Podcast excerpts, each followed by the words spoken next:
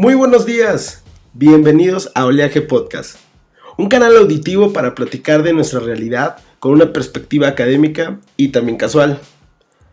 Mi nombre es Isaac y estaré acompañándolos a lo largo de este show conversando sobre uno de los grandes temas recurrentes para todo científico social. El verdadero trabajo que tenemos los científicos sociales. Esta semana y para, para profundizar del tema, nos acompañará Carlos Morales. Carlos es arqueólogo. Platicaremos con, con él sobre el trabajo que requieren hacer los, los arqueólogos y lo que él ha investigado y, experimentado. Lleva más de 10 años en, como profesionista en excavaciones y otras investigaciones de corte arqueológico y nos dará una muy buena perspectiva de lo que se debe y de lo, que se hace en, la arqueología. Oleaje Podcast es el podcast donde las olas socioculturales confluyen. Les recordamos y los invitamos a que se suscriban a nuestro show. Estamos en varias plataformas, Spotify, Google Podcast, iTunes o SoundCloud. Bienvenidos a Oleaje.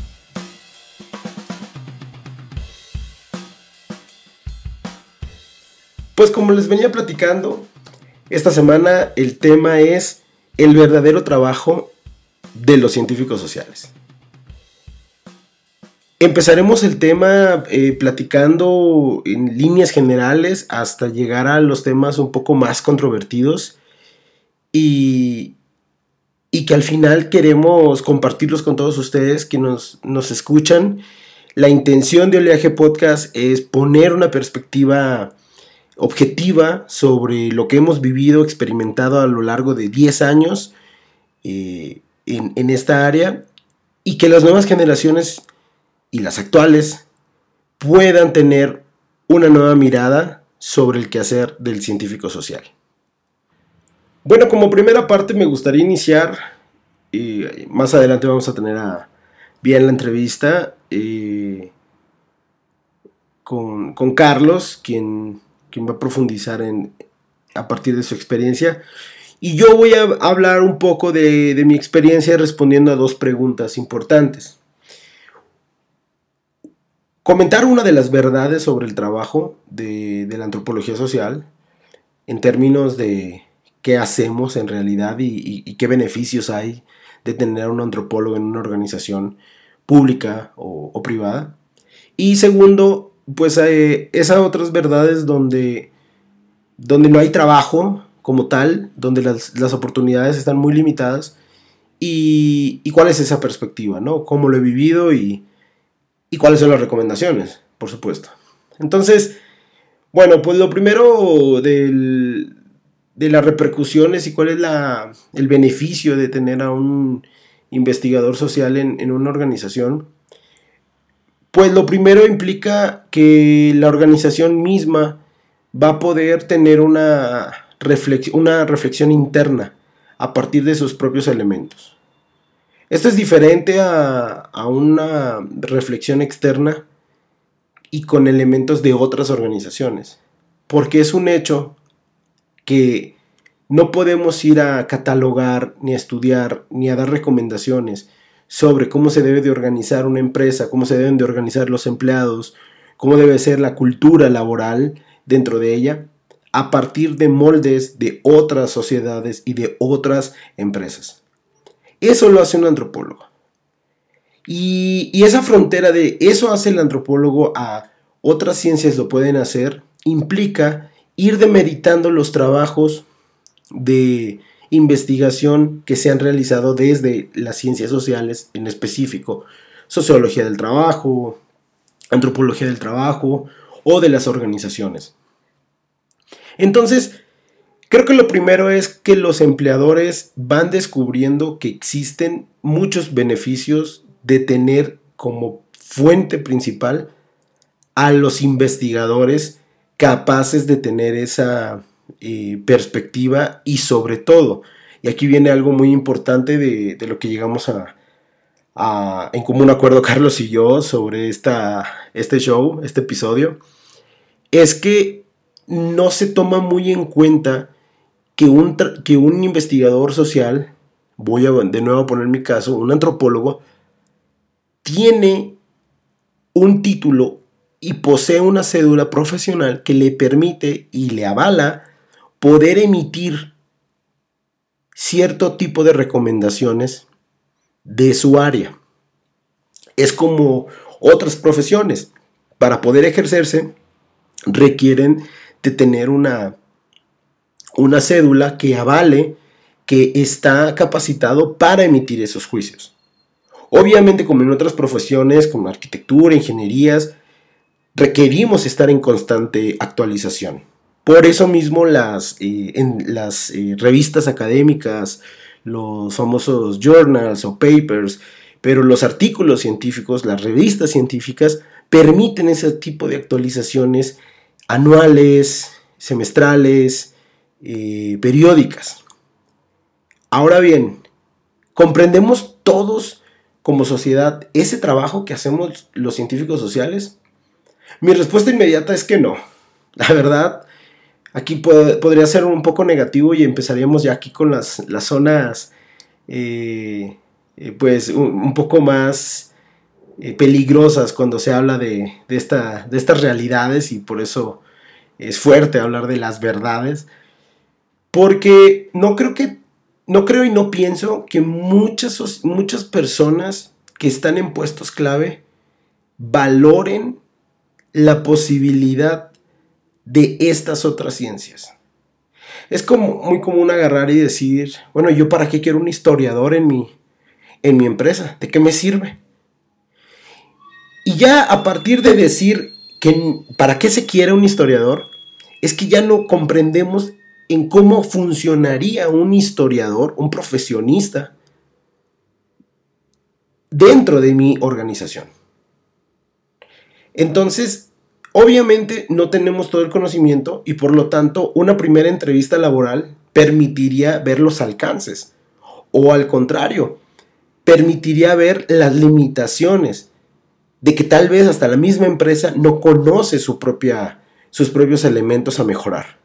Y ahí también se requerirían a otros profesionistas que tienen mejor manejo de una empresa, etc.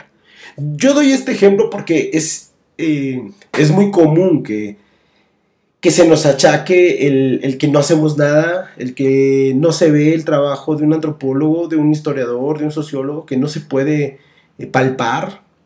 Y por lo tanto pesa más el trabajo que hace otras, ciencias, porque ese sí, sí es productivo. Que sería el segundo punto de mi comentario. ¿Por qué creemos que, estos trabajos eh, de humanidades y sociales no son productivos? ¿Por qué no se ve eso?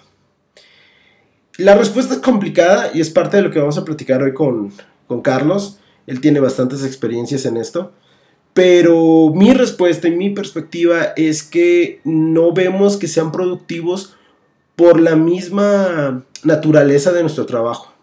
Yo se lo he explicado a otros amigos eh, con mucho eh, respeto y, que son grandes profesionistas en, en ingeniería, que nuestro trabajo en ciencias sociales tiene que ver con elementos intangibles, muy abstractos y tan tan difusos como lo es el aprendizaje de la cultura.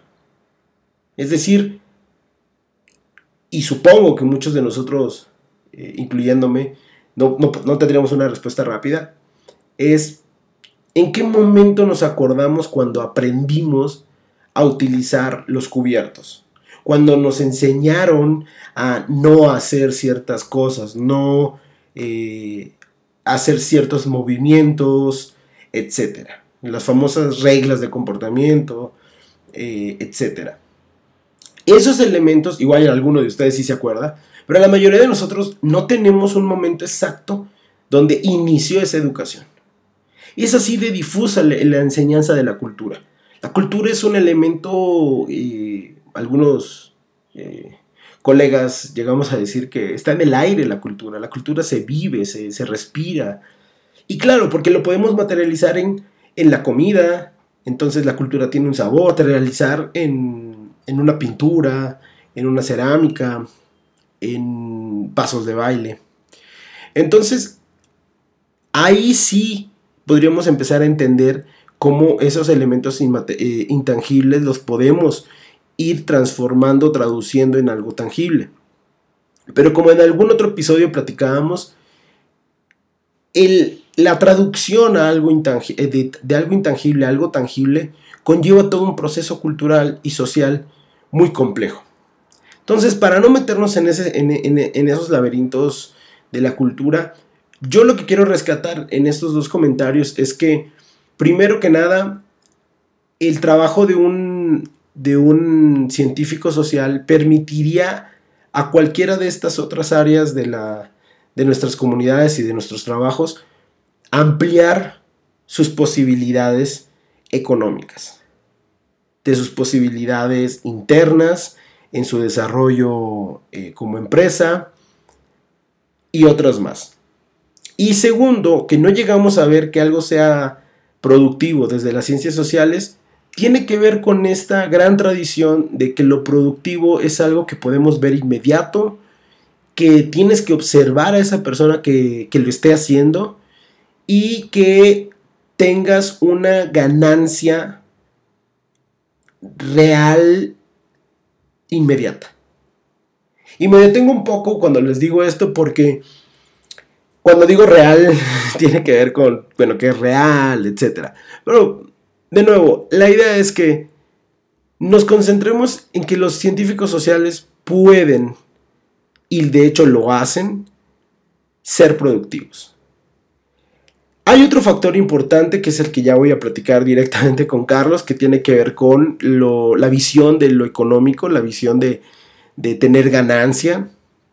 Creo que también varios eh, elementos poco erróneos a veces de, nuestra formación es que no pensamos que podemos y debemos tener un eh, saber cobrar, saber eh, poder medir nuestra productividad en términos monetarios y no depender de un esquema del cual hemos sido muy apoyados, que han sido los, las becas y los, los premios eh, académicos. Creo yo que el área productiva privada tiene y puede beneficiarse de los científicos sociales. Entonces, vamos a seguir platicando más de esto. Era mi primera intervención y quiero ya darle paso a eh, nuestro entrevistado del día de hoy, que es Carlos Morales.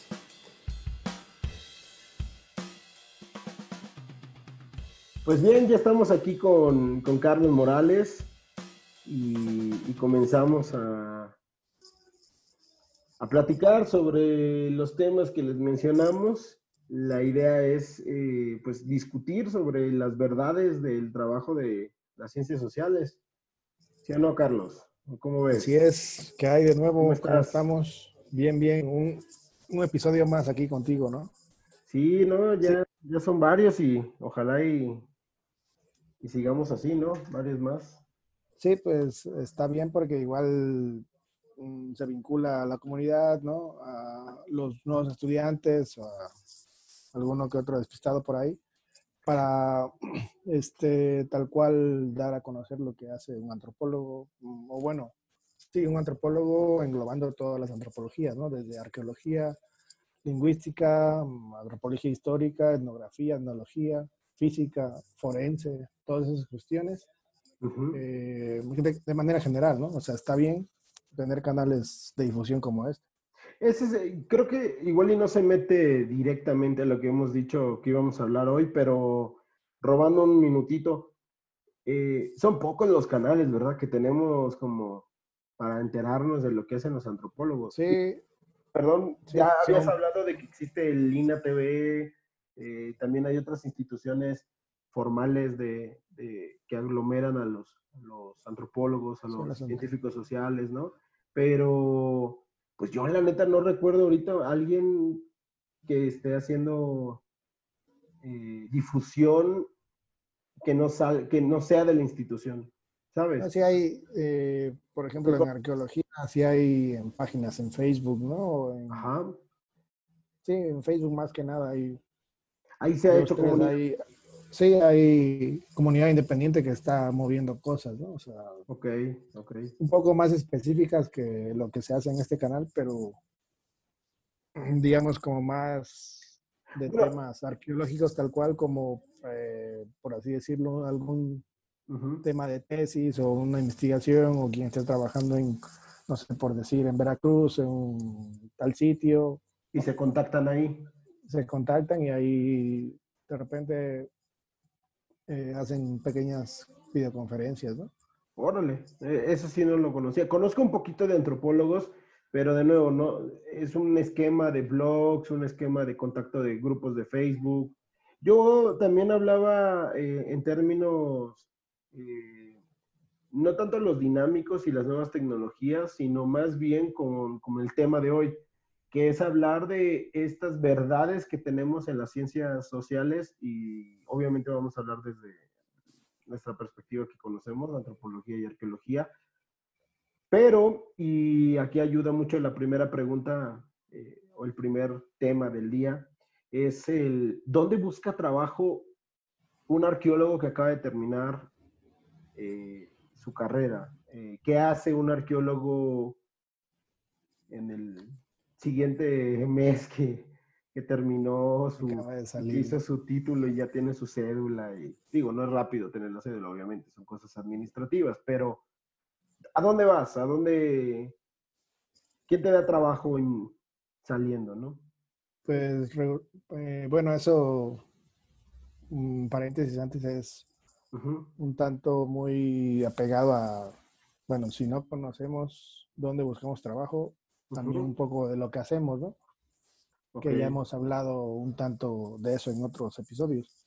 Entonces, eh, si nos retomamos a ello, es que estudiamos sociedades, ¿no? Sociedades pasadas y a nosotros tal cual nos regula el INA. Entonces, pues prácticamente es ir a dejar a lo mejor tu currículum en primera instancia al INA más cercano. No sé, en ese momento o aquí o no sé, DF, ¿no? Dirección de salvamento. O sea, lo que nos eh, platicabas, perdón por interrumpirte, lo que nos platicabas el otro día era que obligatoriamente el arqueólogo depende del INA.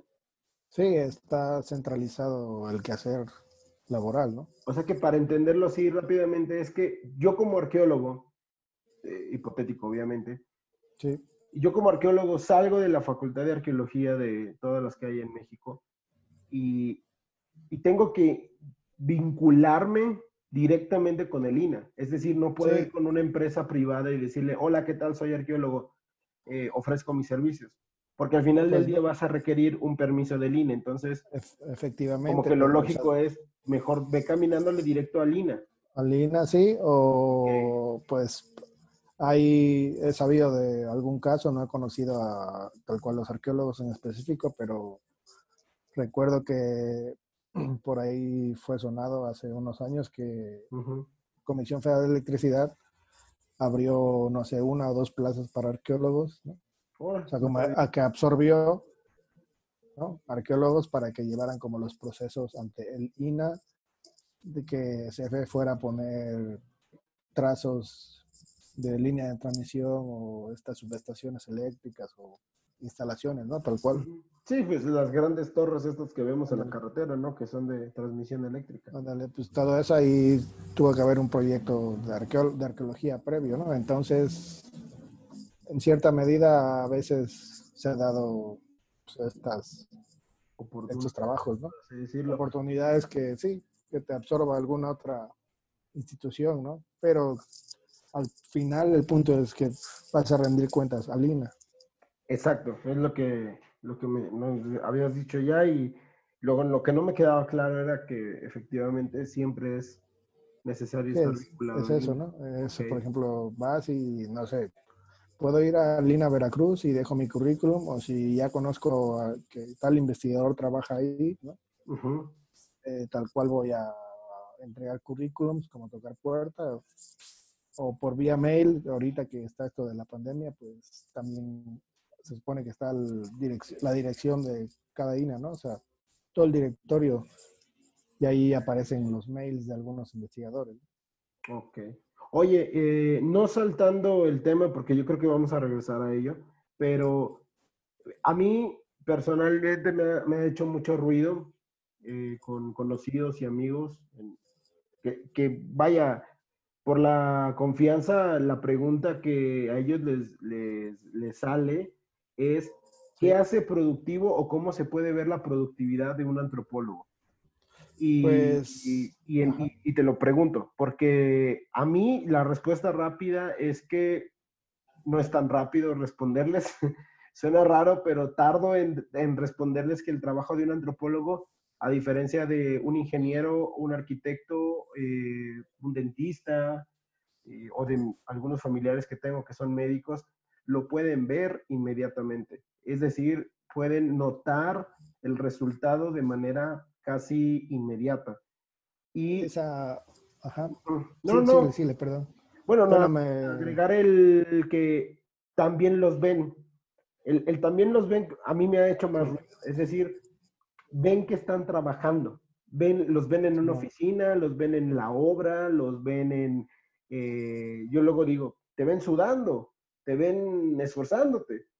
Y cuando yo y, y, voltean y me dicen, ¿y tú? ¿Y tú cómo, tú qué estás haciendo? No te veo sudando. Y resulta que, que, mi respuesta, y por poca experiencia que tengo, conocemos y conozco otras, y como tú, que tienen que salir de, su ciudad natal y, y, están, por así decirlo, están en otras ciudades, están, eh, donde hay un proyecto están ahí, ¿no? En todo el país. Entonces, obviamente, los que son tu primer grupo o tu grupo de amigos, ya sabes que todos tenemos esta ciudad natal, etcétera, entonces no te ven trabajando, no te ven ocho horas, nueve horas, sudando, corriendo, entregando reportes, entregando análisis. Y yo les comentaba de una experiencia que tuve que era el de estar literalmente ocho horas en una oficina haciendo trabajo eh, de gabinete que conocemos, el de estar en, bibliotecas, etcétera. Pero resultó que no teníamos ciertos libros y teníamos que ir a buscarlos a otras bibliotecas, tuvimos que pedirlos, los enviaron eh, por correo, estoy hablando de hace cinco seis años, todavía no, no estaban las redes digitales tan, tan amplias para ese tipo de publicaciones y apenas se están digitalizando muchas cosas, pero había libros que eran de Colombia y que no estaban publicándose en México, entonces se pidieron de Colombia.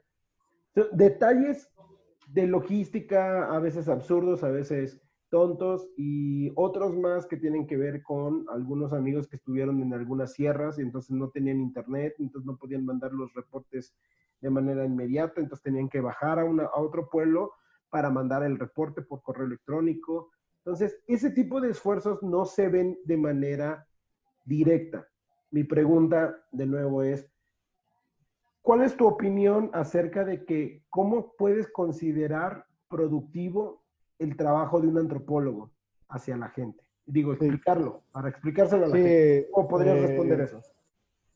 Pues hacemos diagnósticos sociales, ¿no? Tal cual. Como, o sea, y ahora va la respuesta explícita, ¿no? Explicada.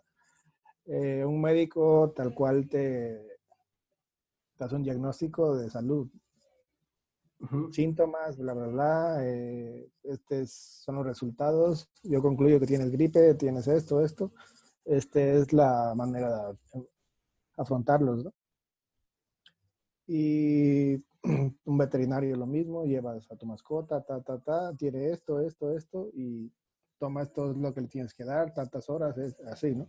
Entonces, proyectándolo de esa manera, hacemos diagnósticos eh, de distintas índoles, ¿no? pero sociales, culturales. Eh, es como otro ejemplo. Eh, ¿Cuál es la Secretaría de Medio Ambiente? No recuerdo todo el nombre completo. La Semarnat, creo que sigue siendo la Semarnat. Este, los biólogos o ingenieros forestales o agrónomos hacen diagnósticos cuando una empresa va y quiere construir en el bosque, en medio de la nada, se llaman eh, manifiestos, de impacto ambiental, mías, ¿no? Les llaman. Entonces ellos van y hacen diagnósticos y dicen, bueno, hay tantas especies, ¿no? primero van a campo, fotografían, encuentran especies, bla, bla, bla, ¿no? O sea, todo el trabajo de campo. Y llegan a una conclusión, bueno, aquí es viable hacerlo, ¿no? Aquí no, ¿sabes qué? Vas a afectar el medio ambiente porque este es un sitio Ramsar, creo que le llaman, es una convención que se hizo en... En Ramsar, la India. Ajá. un municipio, se llama así. Y bueno, eso es como, esos sitios son tal cual, por ponerlo en un semáforo, rojos, ¿no? O sea, no son intocables. Sí, son intocables, ¿no? Como los manglares. se espera. como manglares, desiertos, dunas, toda esta cuestión, no se espera que sean intocables, pero pasan. Bueno, entonces ellos crean un diagnóstico tal cual de esto, ¿no? Ok. Llaman manifiestos de impacto ambiental, hay otros que es el ETJ, no recuerdo, ¿no? pero son hacia esta cuestión. Entonces los antropólogos crean eso, ¿no? Okay. diagnóstico social. Eh, puede ser, por pensar alguno básico, ¿no? Así como, pues, hay una descomposición social, hay mucha violencia en cierta parte, ¿no? De Veracruz, de México. Podría algo tan fácil y sencillo como por qué los chicos de 15 a 20 años ven el camino fácil, entre comillas, y se van hacia tener dinero, armas, porque les da poder, ¿no? ¿Por qué no continúan estudiando?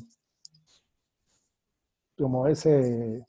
Ese tipo de, ajá, yo, de problemas. veo esos, esas problemáticas, ¿no? Eso para un antropólogo social, ¿no?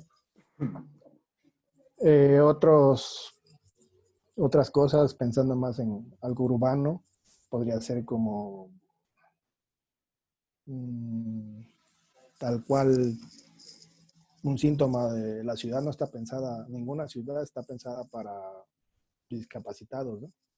Sí, no, vivimos una ciudad que no es nada incluyente para. Quisieron integrar en cierto modo poniendo estos desniveles, eh, poniendo esta el, ¿cómo se llama? Las rampas estas, ¿no? En cada esquina. Las rampas y, y las, hay unas como informativas para los invidentes, ¿no? ah, cierto, es cierto, hay un poco de... Pero lo hicieron... Ándale, el baile. Lo hicieron, hicieron una planación después, cuando ya estaba, estaba todo hecho. Entonces eso está mal porque de repente viene alguien en silla de ruedas y hay una rampa que te sube un nivel de un metro, ya tienes un metro de altura más, cuando vas a bajar se te puede dificultar o hay escaleras y, ¿no? Como esa cuestión también te puedes enfocar, ¿no? Como el estudio de la sociedad, como para planeación. Para, darle solución a esos problemas. Entonces, digo, para ir eh, eh, avanzando en las preguntas que planeamos el día de hoy, eh, eso te, hago la siguiente. ¿Qué beneficios ves tú que tendría una empresa, una organización, el gobierno, eh, por mencionar algunos, pero en general, sobre tener, o el tener, mejor dicho, el tener a un equipo o contar con unos científicos sociales dentro de ellos, dentro de su organización? Es decir, obviamente hay que entender que no todos tal vez necesiten un arqueólogo, sin menospreciar tu carrera.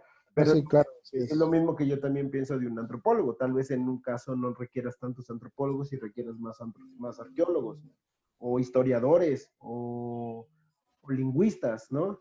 Eh, sí. Por poner un ejemplo de, obviamente debe de haber una evaluación de qué, qué científico social requieres, pero la pregunta va en, en términos de decir, en tu experiencia, ¿qué beneficios podrías mencionar que podría tener una empresa o una organización de, al contar con un científico social con ellos? Pues prácticamente lo, tal cual lo retomo como en mi ramo, ¿no?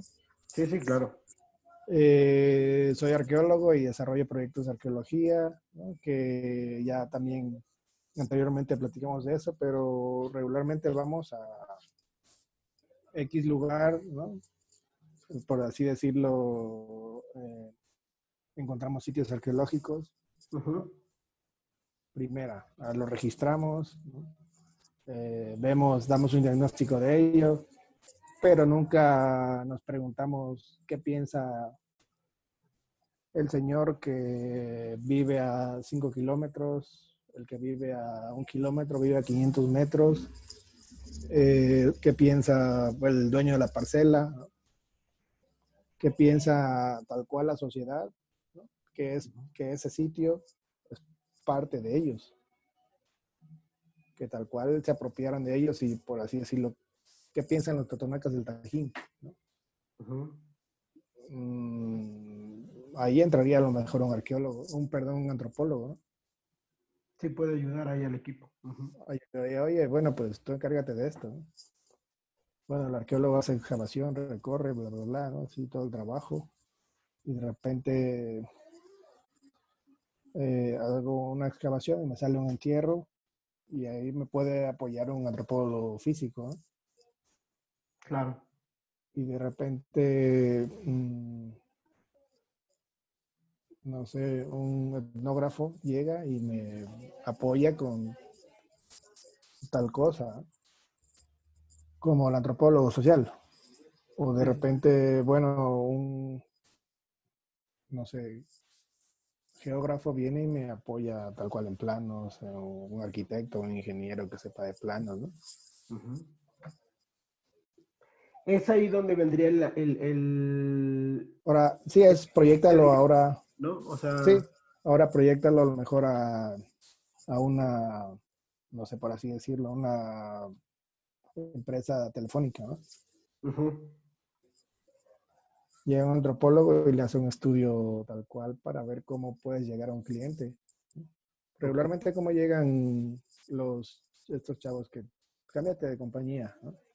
Sí te tiran un choro mareador, bla, bla, bla, te, oh, no, sí, que no sé qué. Pues a lo mejor hay una manera más sutil o que quienes sí quieran cambiarse. ¿eh? Puede hacer ese estudio social de desde que abarca cosas socioeconómicas, ¿no? Hasta cómo potenciar ideas para llegarle a un cliente. Una venta, ¿no?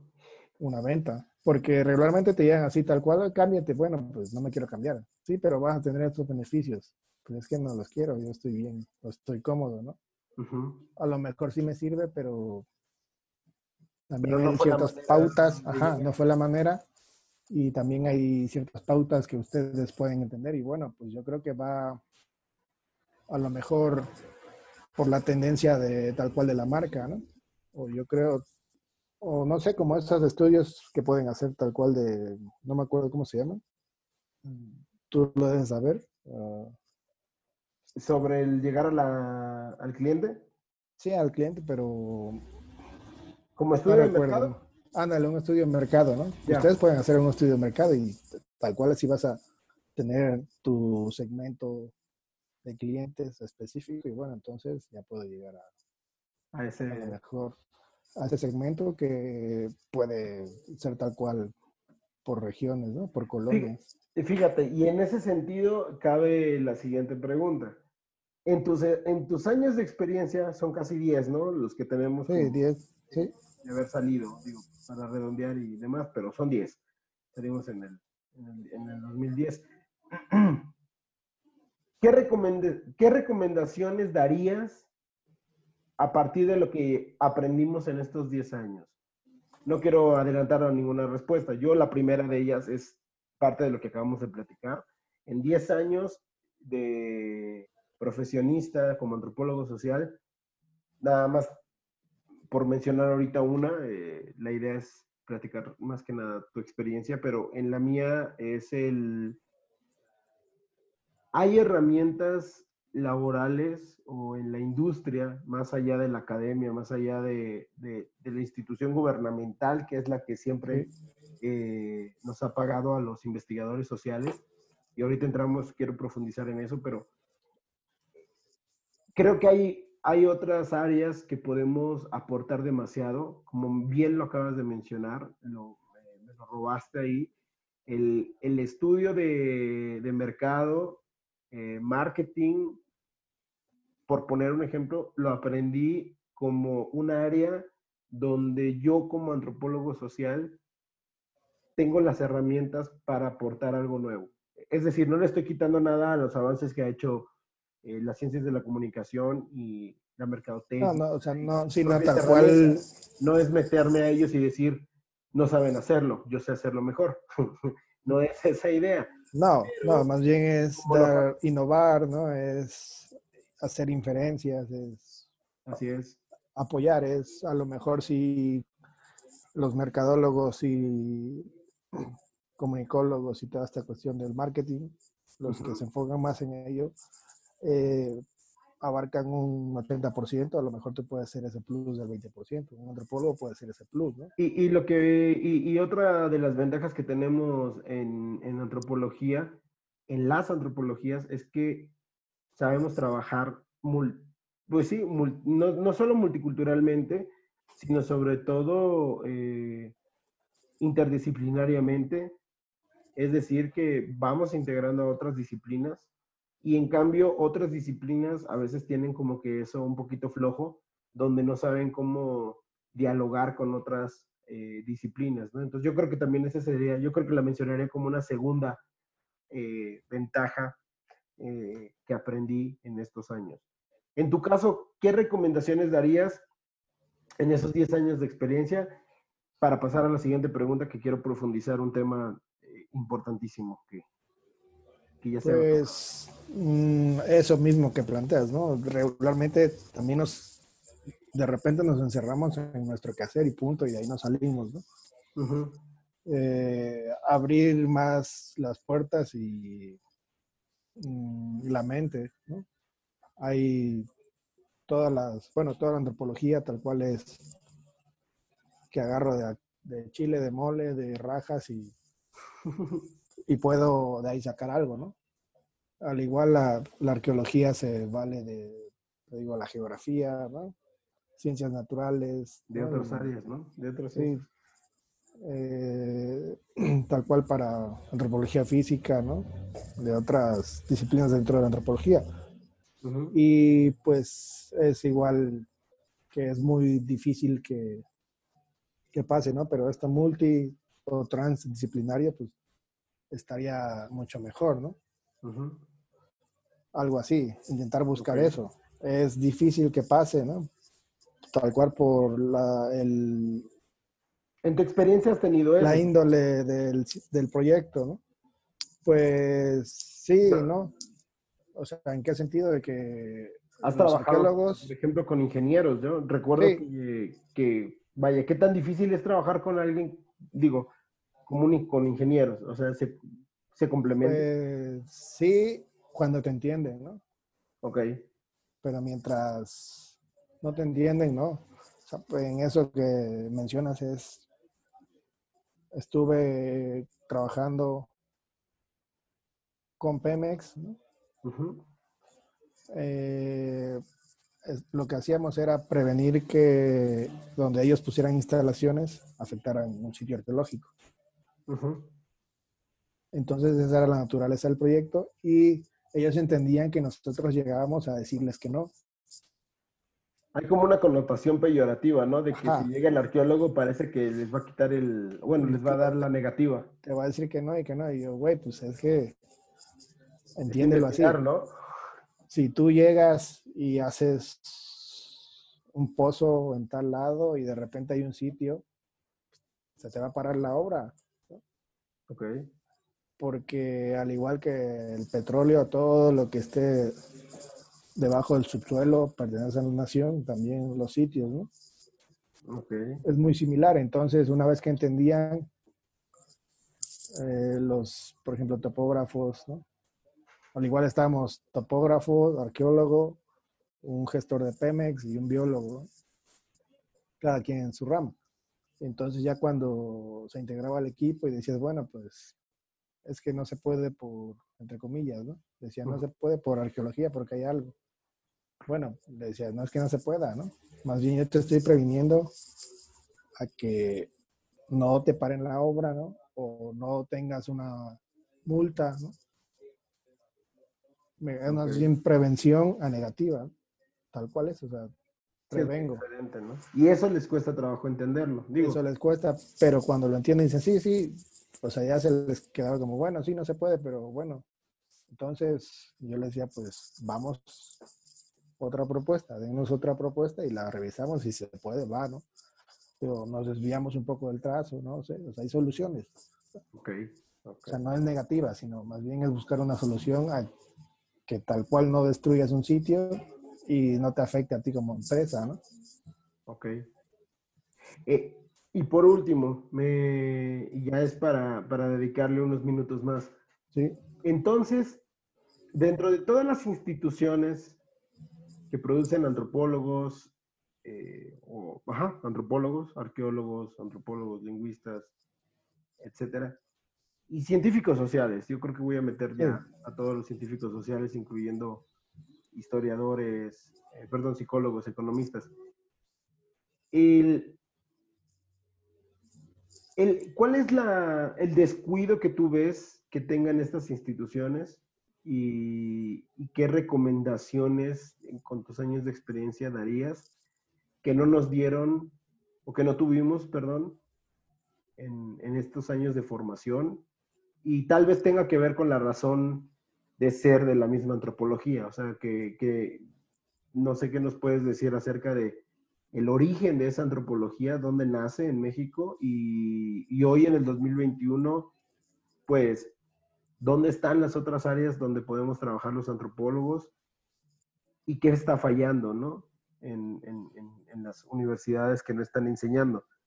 Yo nada más agregaría un comentario muy personal que tiene que ver con la parte laboral, donde creo que es obligatorio y necesario que se, que se enseñe durante los años de formación, los últimos obviamente, porque ya requieren un pensamiento ya más avanzado de la carrera, pero que haya eh, caminos donde nos muestren cómo cobrar nuestro trabajo, cómo saber catalogar que lo que tú mencionaste en toda esta conversación de damos un diagnóstico, solucionamos problemas o damos solución, alternativas de solución a muchos problemas que tienen las empresas, el gobierno, etcétera, sobre un tema en específico y cómo nosotros como científicos sociales podemos cobrar.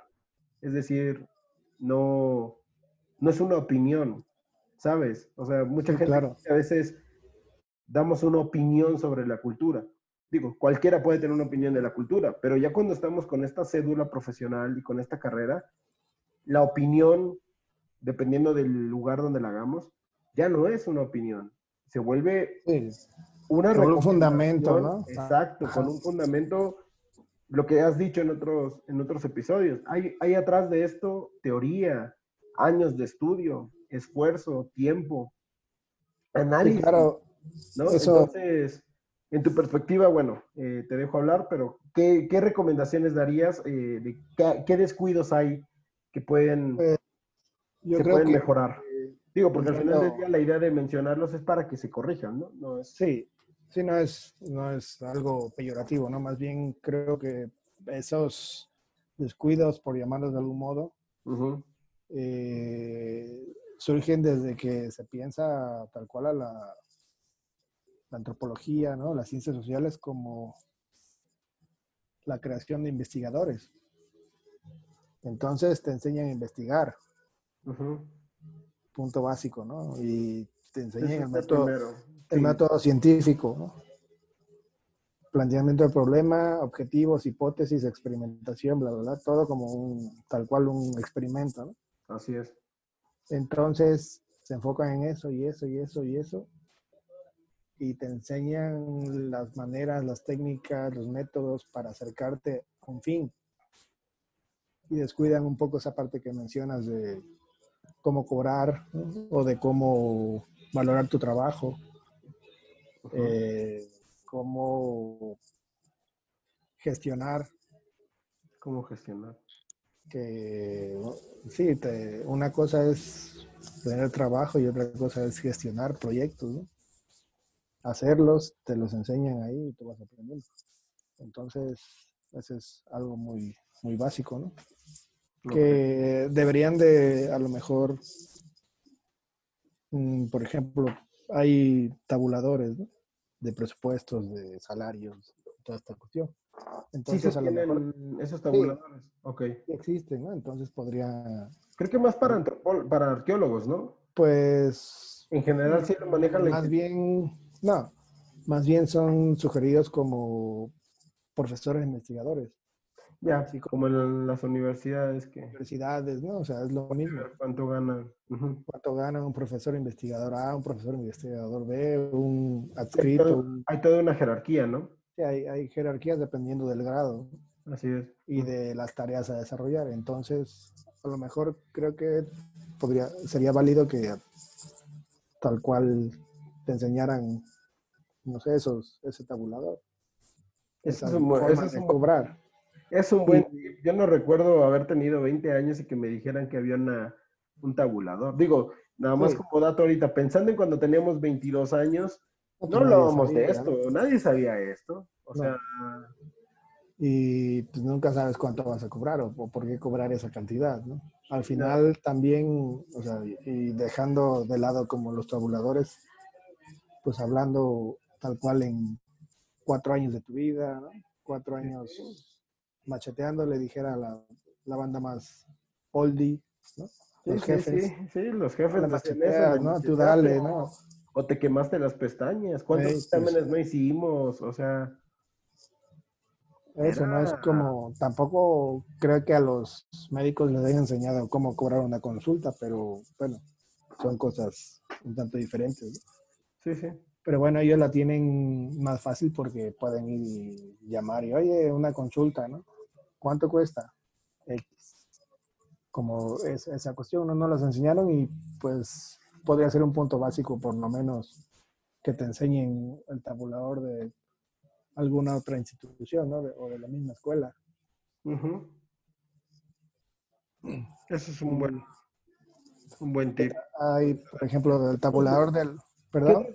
¿Qué otros descuidos tú ves que haya en esta formación en, producir antropólogos? ¿Qué otro elemento tú? Pues otro elemento, eh, mm, que no hay una bolsa de trabajo. Okay. Al final, creo que la institución, si no está obligada tal cual a darte un trabajo, pero puede eh, enseñarte hacia dónde. ¿no? Como todo el aparato así de, bueno, pues si hay proyectos de Lina, hay proyectos con terceros, hay dar clases, ¿no? Eh,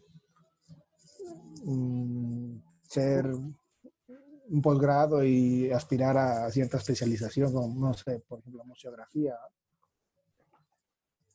o como también pasa, te digo, en todas, ¿no? Porque no tenemos un esquema. Yo ahorita no recuerdo. Ese es un buen punto lo que dices. La de la, lo de la bolsa de trabajo, no hay un esquema como tal de bolsa de trabajo.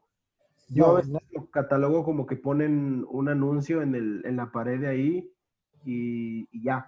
Eso a veces es lo que consideran como bolsa de trabajo, pero el término tal cual en, en, en administración de empresas tiene que ver con orientar a su, a sus exalumnos a, tenerlos, pues si no monitoreados, sí saber por dónde andan y, la y hablar ellos, más que nada esa institución, esa universidad, hablar con las empresas y, y abrir espacios, ¿no? Digo, ya cada uno va a ir a buscar ese espacio, pero ya que la te dé chance de, oye, sabes, aquí están buscando a 10 arqueólogos o 10 antropólogos a tener esta vinculación con, como dices, con empresas, ¿no? Con otras instituciones. Oye, este, pues, tengo una plantilla de tantos, ¿no? te pueden apoyar en esto.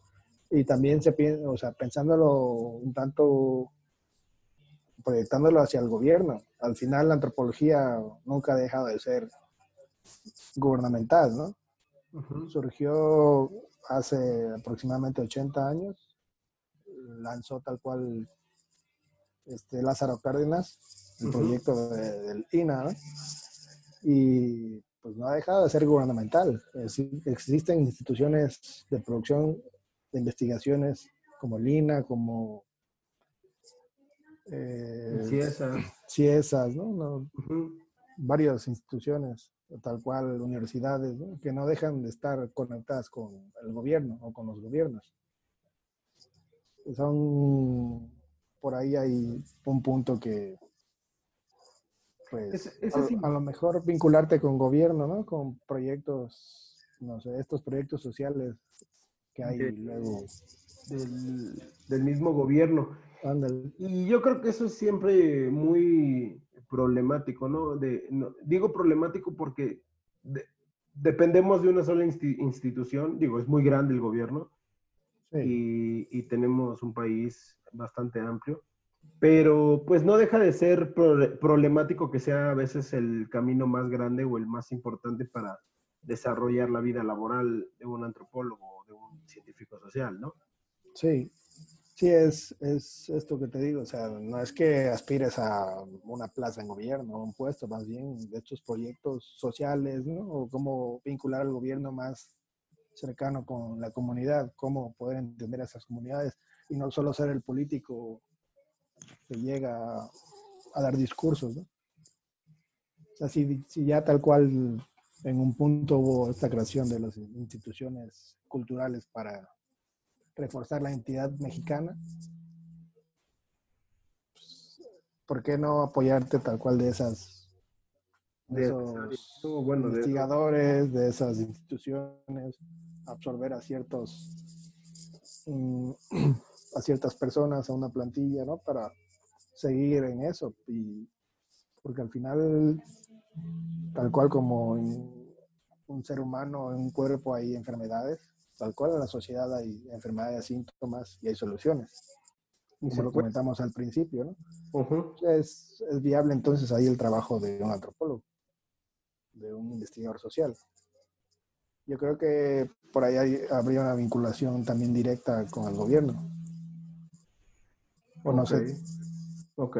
Oye, y esa vinculación, y ya para ir cerrando la, charla que tenemos el día de hoy, me gustaría que, que, abordáramos nada más muy brevemente, tal vez nos dé pie para, para una siguiente, digo por los límites de los tiempos, pero ¿qué opinas acerca de que los científicos sociales que tal vez no, no son eh, captados o absorbidos por estas instituciones que mencionamos, en lugar de abrir camino en áreas que no tienen tanta experiencia, armar gabinetes o consultorías de científicos sociales, es decir, pensando en historiadores, sociólogos, antropólogos, lingüistas, arqueólogos, ¿Cómo ves una propuesta acerca de un gabinete de ciencias sociales y que ayude directamente a la resolución de problemas en cada, en,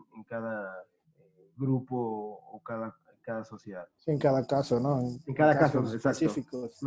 Pues no está mal, o sea, es válido, ¿no? Ya existen por ahí algunas, no recuerdo nombres, existen. Eh, por ejemplo, en el caso de, del arqueólogo es que, como comentábamos, tiene que rendir cuentas a Lina porque es la institución que se encarga de salvaguardar el patrimonio. Pero no puedes, pero se puede, hacer desde un gabinete. Tú como arqueólogo, claro. un gabinete de arqueología y, te puedes vincular así.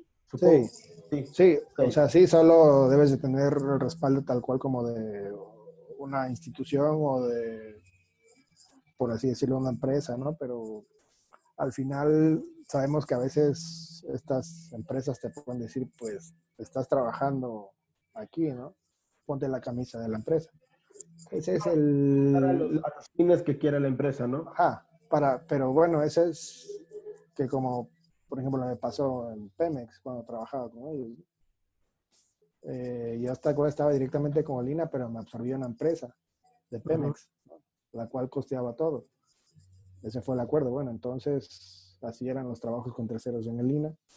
Entonces la otra sería como si Pemex me absorbiera directamente, como lo que planteamos como en CFE, ¿no? Me absorbiera directamente y yo tal cual informar a Lina todo lo que hago.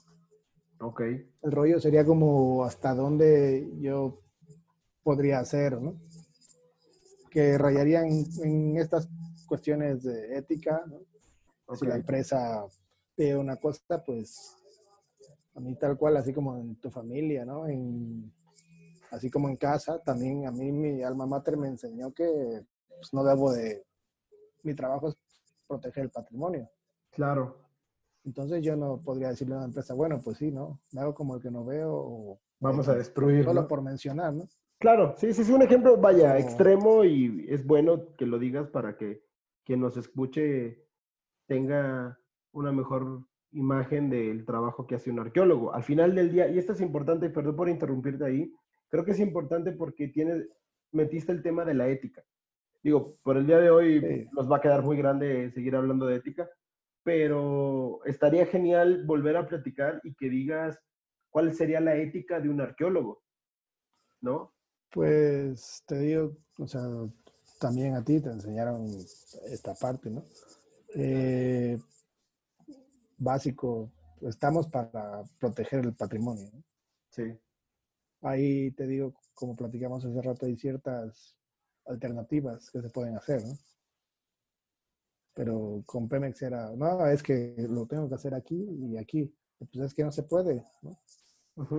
Porque te vas a tener un problema pero es que tú no sé qué, le digo, no, pues es que yo estoy aquí para eh, prevenir, que tú te metas en problemas, que destruyas algo. Yo creo que si una empresa tal cual te absorbe, te puede pedir eso, ¿no? Te verías obligado a... Sí, eh, por los vicios que hay, ¿no? Sí, son... Pero sí que son tremendos, ¿no? Todas estas Entonces, eh, yo creo que que es, te digo, es como algo que te enseñan en la familia y no tú lo defiendes y porque ya lo manejas así, porque así has actuado. Si otros actúan de otra manera, es su problema. Y pues te, este, solo nosotros estamos para crear alternativas. Ok. Yo creo que eso sería. Pero bueno, o sea, y no veo mal esa parte, ¿no? Puede, es muy viable. Ok. Solamente rendir cuentas y hacer las cosas bien. Claro. Y rayamos en eso de la ética de qué es bien hacer las cosas, ¿no? ¿Qué es el bien y qué es el mal? Y puedes ahí sacar tu... A quién le conviene y a quién no le conviene. Por eso estaría genial tener la siguiente plática y buscamos cómo, este tema de la ética. Digo, lo que mencionaste de a nosotros como antropólogos, nuestro gran debate, y se nos está yendo el tiempo, pero nuestro gran debate es hay que defender la identidad cultural de un, de un ancestral o, la tradicional. Pero luego hay tradiciones muy violentas que dices, hey, no se puede seguir defendiendo eso. No, pues es. Que metes en temas de, oye, pero es que es mi tradición. Digo, no quiero meter ahorita los ejemplos, pero, ¿sabes? Eh, entonces es un debate con esa población y es un debate con el mundo moderno. Sí, hasta dónde, ¿no? Es un vaivén. O sea, sí, sí, y por qué sí, o no, y por qué no. Ok. Eh, yo creo que va así esa cuestión, ¿no? Así es. Digo, sí, entonces si, si decimos que sí, sí, porque sí, y sí, y solo sí, ¿no? Lo mismo al no. sí, ¿por qué no? Y no, y solo no. hay parámetros que se pueden mover y dentro de todo ello a lo mejor puedes crear alternativas y para eso estamos. Yo creo que hacemos diagnósticos y creamos alternativas. Te digo, en lo que he trabajado mayormente no es un proyecto de investigación, es prevención de daño al patrimonio. Y tal cual damos, si encontramos un sitio, pues damos alternativas. Eh, muévete para acá, hace esto, ¿no? O bueno, se hace un polígono, si hay un sitio, tal cual y aquí no se puede tocar, ¿no? Igual en antropología, como te decía en la primera pregunta, se dan diagnósticos sociales. Yo creo que hacia eso vamos, ¿no? Y ahí van todas estas cuestiones que involucran valores, ética, moral, si quieres, ¿no? Todo. Sí, tiene que ver con la moral, claro, claro. Sí. Ok. Y yo creo que ahí cerraría con eso, ¿no? ¿Algo más que quieras agregar? No, pues Mm, tal cual reforzar esta idea de que nosotros damos diagnósticos sociales, que entendemos a la sociedad y que estudiamos, por ejemplo, el inicio, el, inicio, el presente y el futuro para poder guiar también una sociedad. Y de eso se ha valido el gobierno, se han valido instituciones, se han valido hasta las privadas. ¿no? Es cierto. Eso es lo que hacemos. Ese conocimiento y esa, ese diagnóstico. Oye, Carlos, pues te agradezco muchísimo de nuevo la plática. Es una charla bastante... larga, pero buena, ¿no? eh, Provocadora. Sí, es provocadora, exacto. Creo que es una de nuestras charlas que ya tenemos a nivel más ríspido, porque son temas que, digo, tú sabes, tenemos más de 10 años conociéndonos y no nos enseñaron esto en la universidad. Eh, las nuevas tecnologías nos están permitiendo caminar en otros canales. No creo que, no creo que signifique que, tengamos la verdad, pero permite que, que haya una comunidad y que se enteren de, gente que ya salimos y que tenemos 10 años afuera y cómo le hemos tratado de, sortear. Sí, pues es eso, ¿no? Es involucrarse, involucrar a la sociedad, que entiendan lo que hacemos, vincularnos porque al final, si entre nosotros nos hacemos bolas a veces, Sí, eso no sabemos. Ese, ya sería bueno. Vamos a hacer casi una mesa de discusión con otros colegas, ¿no? Porque ni, nos, nosotros luego nos... Nos ponemos de acuerdo, ¿no? Exacto. ¿Cómo, se va, cómo nos van a entender entonces allá afuera si, si acá adentro no, no hay orden? Pero pues te agradezco muchísimo de nuevo la no, pues sí. Eh, y bueno, no le agregaría nada más a, no, por ahora creo que sería todo ya. Creo que estuvo, estuvo genial lo que dijiste. Estamos encargados de hacer diagnósticos y es una de las piedras fundamentales del trabajo profesional de un antropólogo, o de los, mejor dicho, la palabra correcta es de los antropólogos. Arqueólogo, lingüística, eh, cultural, social, forense, biológico, eh, etnólogos. Y, y, yo agregaría a los, a los demás científicos sociales, ¿no? Eh, claro. que, que están ahí creo que tenemos todos una, una labor profesional y, y, como cualquier profesión permite hacer cosas válidas, científicas y sobre todo que no son opiniones, ¿no? O sea, que no son más sí, todo fundamentado, ¿no? Está fundamentado, así es. Pues muchísimas gracias de nuevo pues. por estar en Oleaje Podcast y seguimos platicando en algún otro episodio. Va que va. Estamos pendientes, cuídate. Saludos a la pandilla.